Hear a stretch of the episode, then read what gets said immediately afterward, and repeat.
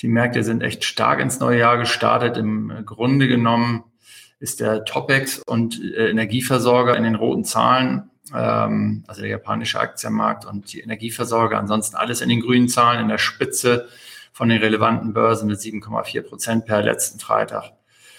Äh, China, auch kurios für viele, ähm, die das beobachten. China hat ja keine Anpassung, sondern eine komplette Kehrtwende gemacht in ihrer Zero-Covid-Policy, also komplett den Schalter umgelegt mit offenem Visier und Attacke, ähm, wird jetzt die Immunisierung des Volkes durch äh, Infektionen gemacht, mit teils dramatischen Berichten und Nachrichten aus China. Und ähm, wir haben keine ja, Infektionszahlen, die werden nicht mehr gemeldet seit ein paar Wochen, auch spannend. Aber die Börse feiert das ähm, warum? Ja, weil nach einem schwierigen Frühjahr, wo es äh, auch tatsächlich Einfluss auf die Wirtschaft haben wird, natürlich der Wegfall der massiven Auflagen und auch somit Störung der Wertschöpfungsketten ähm, für China mehr Vorteile verspricht als die bisherige Vorgehensweise, was auch der Grund ist, letztendlich hat die chinesische Regierung ähm, eingesehen, dass sie sich es wirtschaftlich dauerhaft nicht leisten könnte, entsprechend vorzugehen. Und der Widerstand in der Bevölkerung war ja auch gewachsen. Gut, also turbulenter, positiver Start ins neue Jahr nach einem eher schwierigen Jahr, äh, das wir hinter uns haben. Ich habe nochmal die Zahlen rausgesucht, um sie in Kontext zu bringen und lese sie ab. Letztes Jahr, was ist schlecht gelaufen? Technologie, ja, wenn wir hier MSCI World Information Technology Index nehmen, minus 26,5 Prozent. Man beachte aber auf zehn Jahressicht 451,8 Prozent plus. Ähm, letztes Jahr eher defensiver Sektor. MSCI World Healthcare hat über zehn Jahre 283 gemacht, letztes Jahr plus 0,5, also eher gut gelaufen.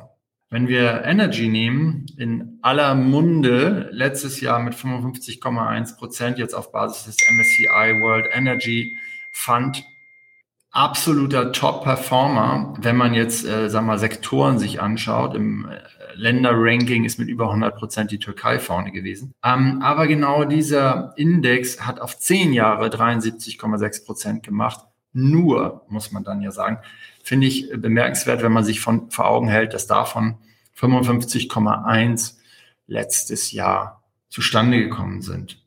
Ja. Also ich habe es eben schon gesagt, absoluter Top-Performer im Länderranking. Türkei 103,7 Prozent plus in 22 auf Basis des MSCI Turkey, hat auf zehn Jahre minus 21 Prozent gemacht.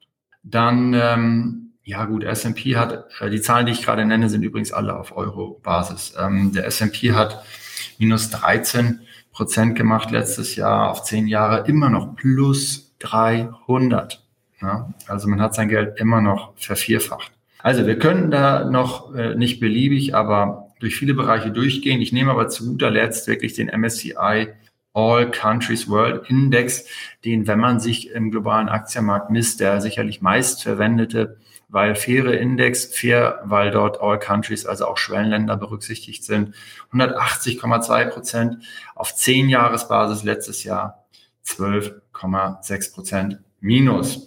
Also das ist das, was hinter uns liegt. Also ein, sage ich mal, wieder mal sehr heterogenes Bild. Also etwas, was ich ja in der Folge, sage ich mal, der 2020er Rückgänge angekündigt hatte, dass dieser homogene Börsenverlauf aufgehoben wird und ähm, äh, dass, dass es äh, die Möglichkeit gibt, durch sehr unterschiedliche Entwicklung von Regionen und Sektoren zu profitieren, aber dass es auch die Schwierigkeit mit sich bringt, vor allem wenn man es gewohnt ist, als äh, passiver Buy-and-Hold-Investor zum Beispiel Index-ETFs einzusetzen. Aber keine Sorge, heute gibt es keins der typischen Stefan Schrader Plädoyers proaktives Investieren. Jeder, der mich ein bisschen kennt, Post liest oder hier dabei ist bei den Lives, weiß es. Wir sind in einer Phase in der aktives Investieren erhebliche Mehrwerte bringt. Die wird auch noch eine Zeit lang anhalten. Und diese Zusammenfassung der letztjährigen Entwicklung ähm, bringt das, glaube ich, gut auf den Punkt.